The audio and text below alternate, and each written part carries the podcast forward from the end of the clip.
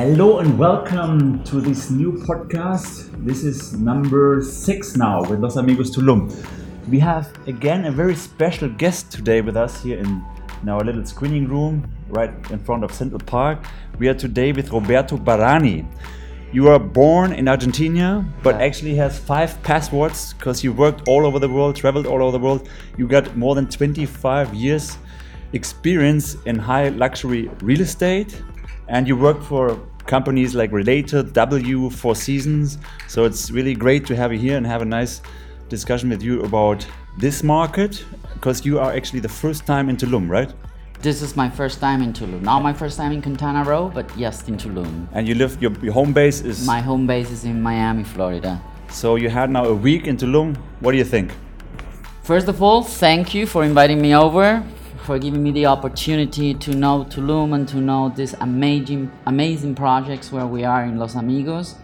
And uh, being my first time in Tulum, I feel really very inspired for everything that I've seen and how the real estate market grow grows in Mexico and taking advantages of how in other places going down the drainage and here is going all the way up. So I believe that it's very inspirational for a person like me. I will hire you as my PR guy. He did a presentation about myself in few words in kind of what we call an elevator speech that I couldn't make it better. But nothing that he said is true. No, no, something that he said is true. Most of what he said is true. All is true. But the truth of the matter is what Actually, I gave on. the presentation. I said, look, I can present you so much, but better you come to Tulum and experience everything by yourself. Because we met in Miami actually first time. we we met no we met first over linkedin and actually that was the real way and that was a situation for me that works on the other way about normally i the the developer comes to me or comes to my team and show me the project in this particular case and by accident i would say i was surfing doing some due diligence and i found out Tulum, Los Amigos, and I love Los Amigos as a name. And then I saw a flower, very high tech. I am an architect. My mother is also an architect.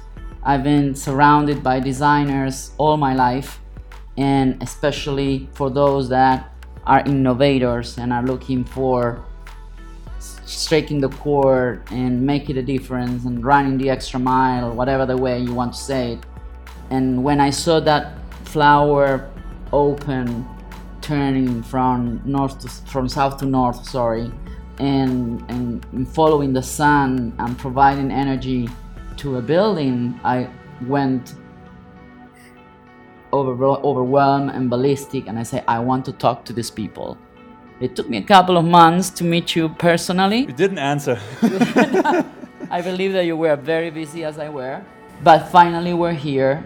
I put my own eyes into that flower that was a magneto for me, and that I believe that in the future will become the ISO and logotypo of what Los Amigos reflects, which is a definition or a redefinition of luxury or contemporary modern architecture into sustainability and real sustainability, not only toys, because the flower looked like a toy for me, but behind that there is a concept, which is that everything that surrounds that toy also conveys the idea of what sustainability means.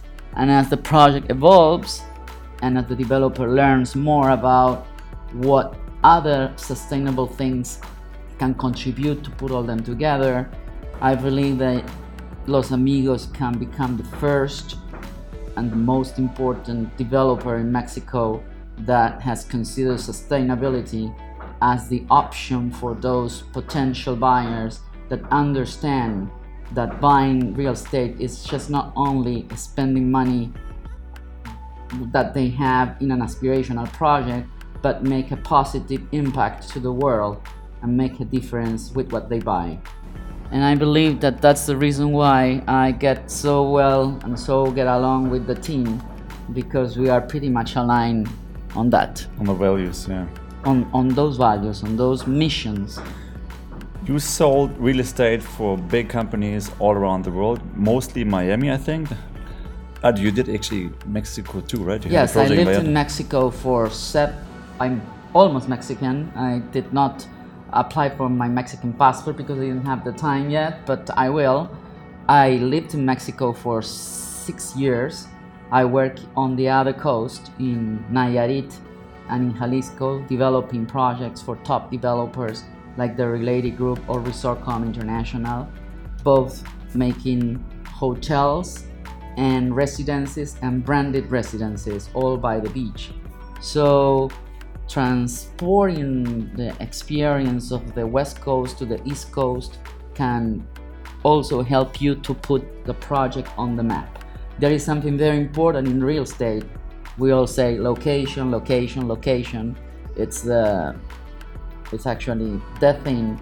But today, because of the internet connection, the Wi-Fi, and the world that has become smaller, smaller and smaller, you can also transform location. You can create that location that you're looking for. Like Mayans here in Mexico have done in the past. They transformed the area where they set up in order to make that area work and help them to live. So, although being by the water in places like Tulum or like in all the Caribbean is kind of like the thing we all want to be by the water, there are some others that might want to have the option of not being by the water but being close to the water. And if the, I don't have the water, I have some other things. I might have a sustainable project where I live. I might live surrounded by a jungle because that's what I want. I live in Chicago, surrounded by skyscrapers, and here I want to hear the birds. And there are some others that say I'm scared of the water because of the hurricanes. So there, there is always something for everybody, and trying to find the niche of who your potential buyers are is what takes your projects to the That's to, a good point. to the success. Because you represented companies who sold high luxury to the mm-hmm. world. Mm-hmm. We think here that the next luxury is actually sustainability. How, how, what is your impact you make on the world? You think we have a chance to compete with this concept? I believe that, as I mentioned at the very beginning, not only you have the chance, maybe not only you are the pioneers, but also you can be the leaders. You can convert this concept of sustainability and luxury. The luxury today, in today's world, live is a luxury. Health is a luxury. If you don't have health, you don't have anything. When you die, you die and you leave with nothing as you came. So the way you live your life is the luxury of living.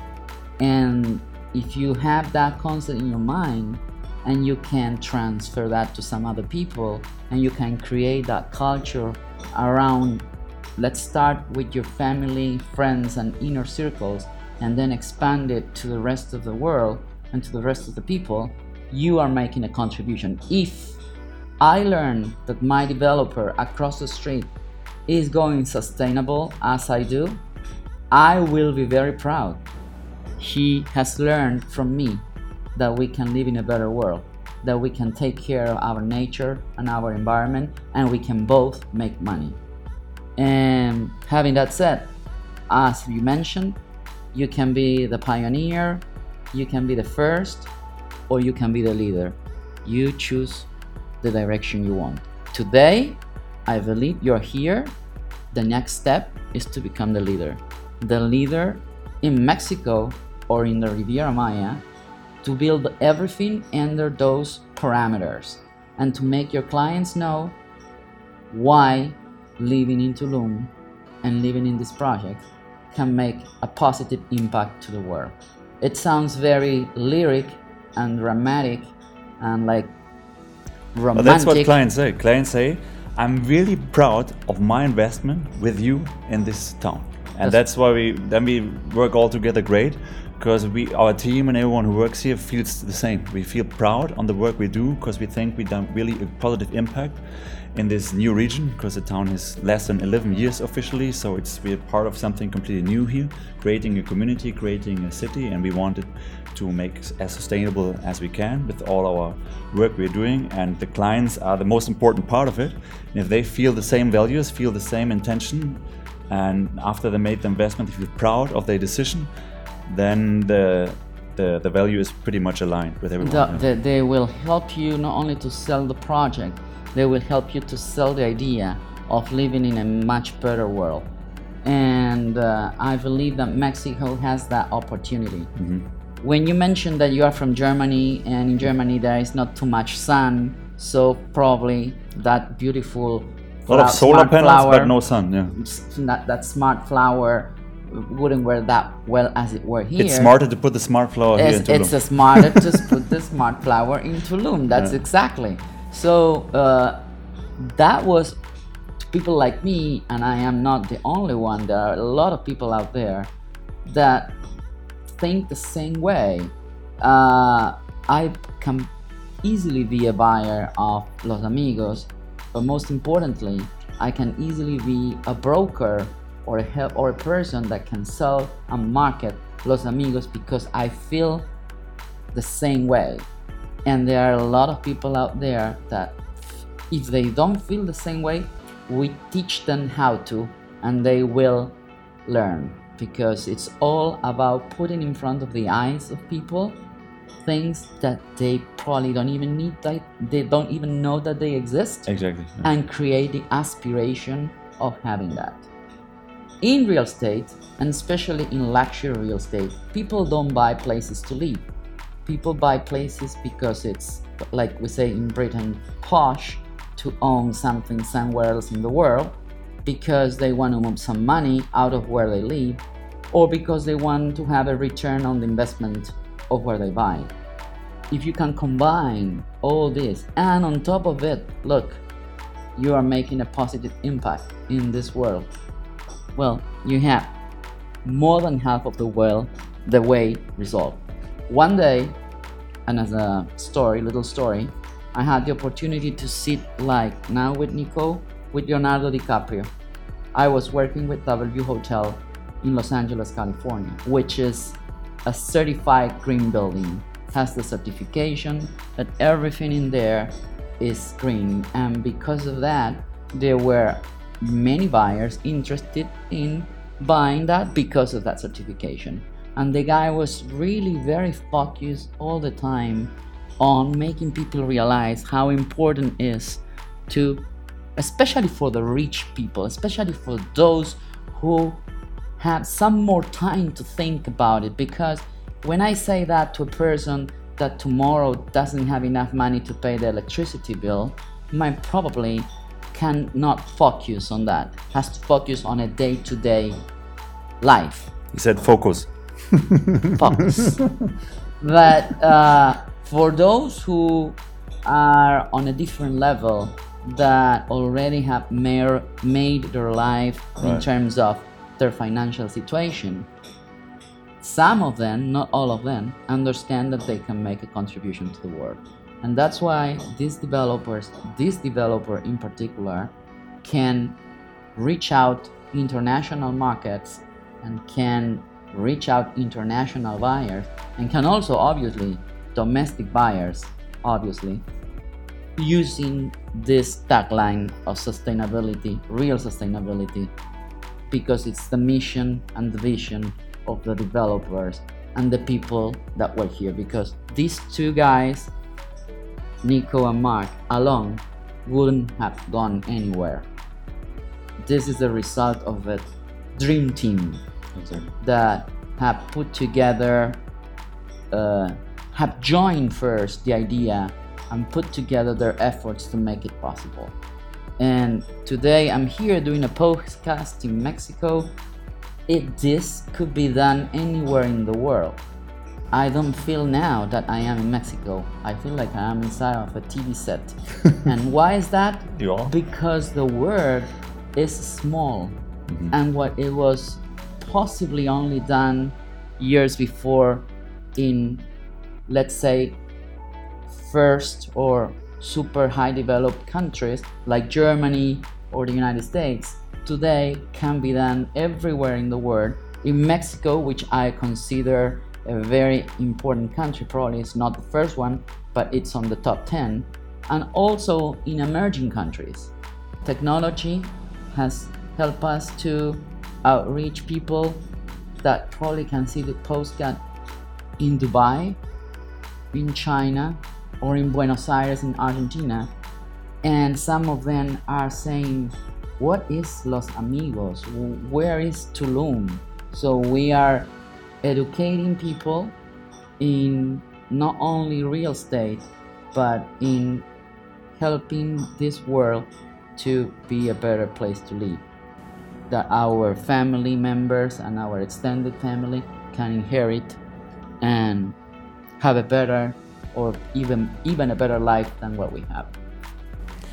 Yeah, oh, and you are actually part of it because this Friday you help us to make a positive impact. All your knowledge you give more or less for free because we have this academy we do every second week. Uh-huh. And the idea is that people who have a lot of knowledge about something, in your case it's now real estate and, and all the experience you have uh, gained in the last 25 years, to share with our team and share with people in Tulum who want to join. And you're going to have here a nice academy speaking this Friday, 11 o'clock. Yes, I'm very. That that was actually my my own thing. I was invited by Nico. I wanted to find the way as a token of acknowledgement for his invitation. It was not in my mind, but when I heard that you have an academy and there was an open space for somebody this Friday, um, here this Friday, I say, this is my opportunity to thank to Nico and to thank you all guys to share a little bit of what I know, which can be a lot and probably some of you already know, but at least to refresh some concepts because everything is going back to the basics. Uh, in sales, marketing, and development, we don't need to reinvent the well, the, the wheel. What we need is to be creative. And innovators like him are not easy to find. When he mentioned that he has on a pro- he has a project where a drone will fly around, I said this guy is in Cloud Cuckoo land. He is actually way crazy, but I'm gonna meet him no matter what. I will just tell my family where I am. I'm sharing location because probably I'm going to meet crazy people, and I don't know if I will survive.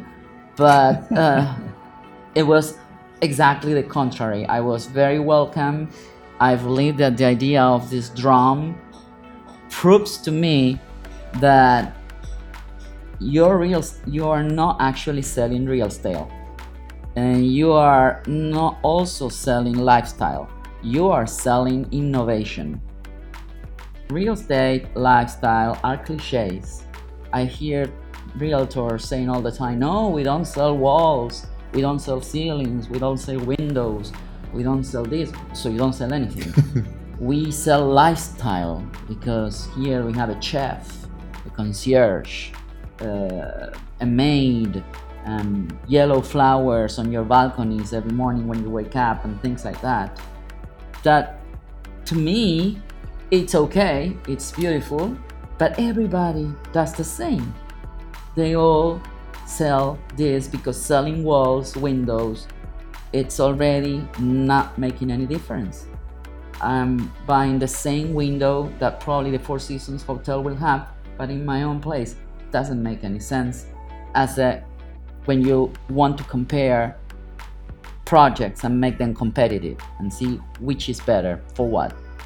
But when you come across with these guys and say, oh, uh, in my apartment, you will fly around Tulum and you will come to your place by a drone. I first say I will never in my life take that drone, but I'm sure that there are people that will because we met the other day. Long list.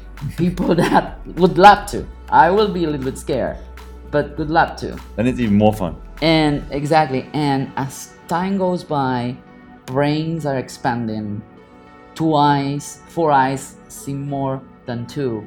And will new things will be coming along the way because that's the tendency. Mm-hmm. It's like now I'm going for more. I don't know what's gonna be on the next project, but if the first one has a smart flower, the second one has a drum, the third one will be in the moon because I I I know saw the moon already.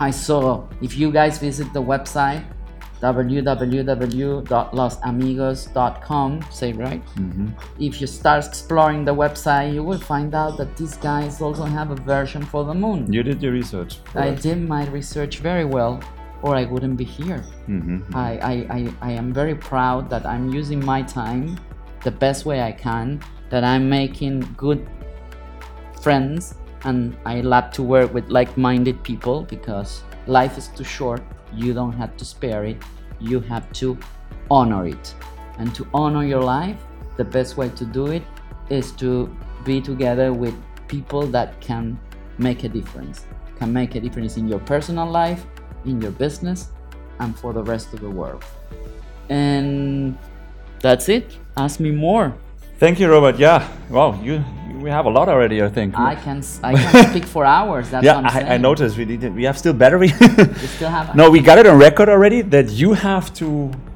then next year be one of the person who flies the drone if it's here. Because actually, just today I had a talk with with Ihong I- and they said I- maybe we get it I this year already. I will. no, I will definitely will. But my question for you is this one because I also have a question Yeah, for go. you. This is the smart flower. Mm-hmm. The other one is the drum and the helicoil to collect energy. Exactly. The What is power. the next?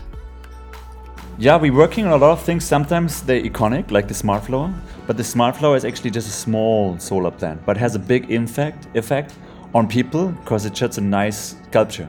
But right next to it, on the gym, what people don't see, there is actually 25 kilowatt, more than 90 panels, on a solar plant, which is right now the biggest solar plant in that, Tulum right behind the solar plant, the solar smart flower.